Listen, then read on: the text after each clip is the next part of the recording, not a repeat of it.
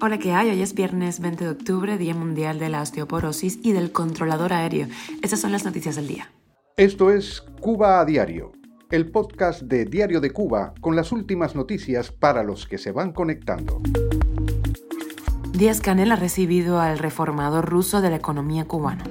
Los datos oficiales confirman una década perdida en la agricultura cubana y señalan al gobierno. El presidente de México, Andrés Manuel López Obrador, confirma la asistencia de Díaz Canel y Maduro a la cumbre sobre migración convocada por México. Asaltados a punta de machete y en pleno día cinco adolescentes en La Habana. El gobierno de Estados Unidos ha emitido una alerta global para sus ciudadanos en el mundo por el conflicto entre el grupo terrorista Hamas y el gobierno de Israel.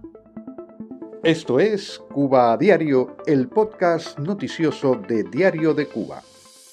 El presidente Miguel Díaz Canel se reunió este jueves en La Habana con Boris Titov, presidente del Consejo Empresarial Ruso-Cubano y apoderado del Kremlin, para desarrollar sus inversiones en Cuba. Esta semana, Boris Titov dijo a la agencia rusa TASS eh, que en un futuro próximo en Cuba será posible pagar en rublos con la tarjeta MIR, sistema de pago desarrollado por Rusia. Ya pasaron nueve meses desde que se anunciara el inicio de la reforma del mercado y la economía de Cuba con la asesoría de Rusia y pese al entusiasmo inicial, los anuncios eh, grandilocuentes, las expectativas y algunos acuerdos, el desembarco de las inversiones del gigante euroasiático en la isla parecen ir más lento de lo esperado. Cuba a diario. Y un grupo de alimentos muy muy consumidos por los cubanos eh, en la isla registró sus peores datos de producción en el año 2022. Eso según informes de la estatal Oficina Nacional de Información y Estadísticas, que para el economista Pedro Monreal evidentemente evidencian que la crisis agropecuaria en Cuba es de una larga data y además continúa agravándose en medio de una narrativa poco creíble del gobierno en Cuba. La caída de la producción del arroz, maíz y cítricos ha sido considerable, más del 20%.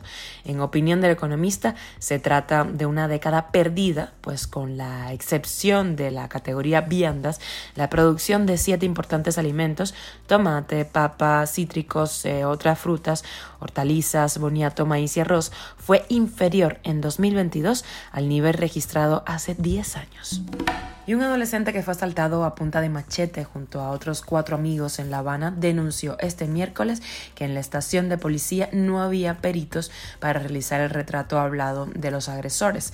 Según relató Pavel Maña, de 16 años, en el canal de YouTube de su hermana Lorena, los hechos ocurrieron este martes por la tarde en un parque que se encuentra enfrente a la clínica para extranjeros Cira García en Miramar.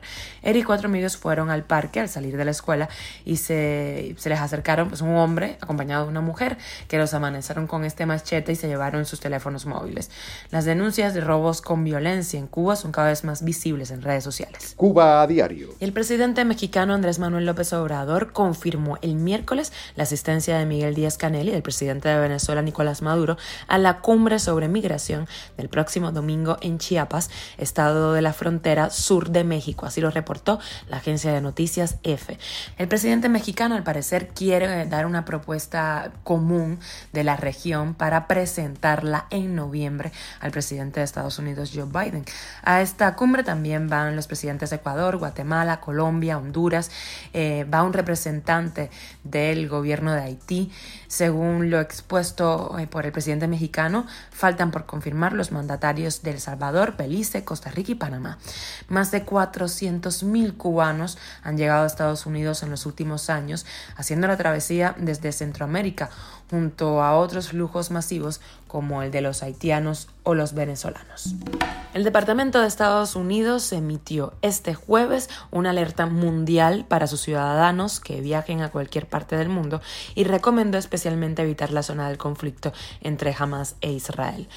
Entre otras noticias, los excavadores egipcios están intentando reparar el cruce de Rafa con la esperanza de que puedan entrar 20 camiones de ayuda posiblemente hoy. Gaza sigue bajo asedio e Israel, el gobierno de Israel, bloquea el suministro de agua, electricidad, alimentos y combustible a través de sus fronteras.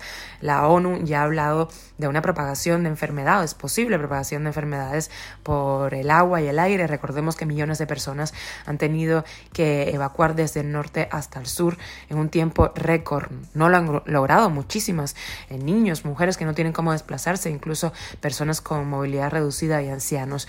Más de 3.700 personas han muerto en Gaza, dicen funcionarios palestinos, desde que Hamas atacó a Israel el 7 de octubre y mató a más de 1.400 personas.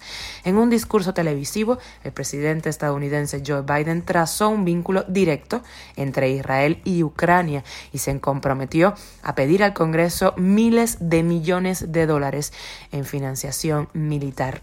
El gobierno de Estados Unidos apoya al gobierno de Israel, esto no es nuevo.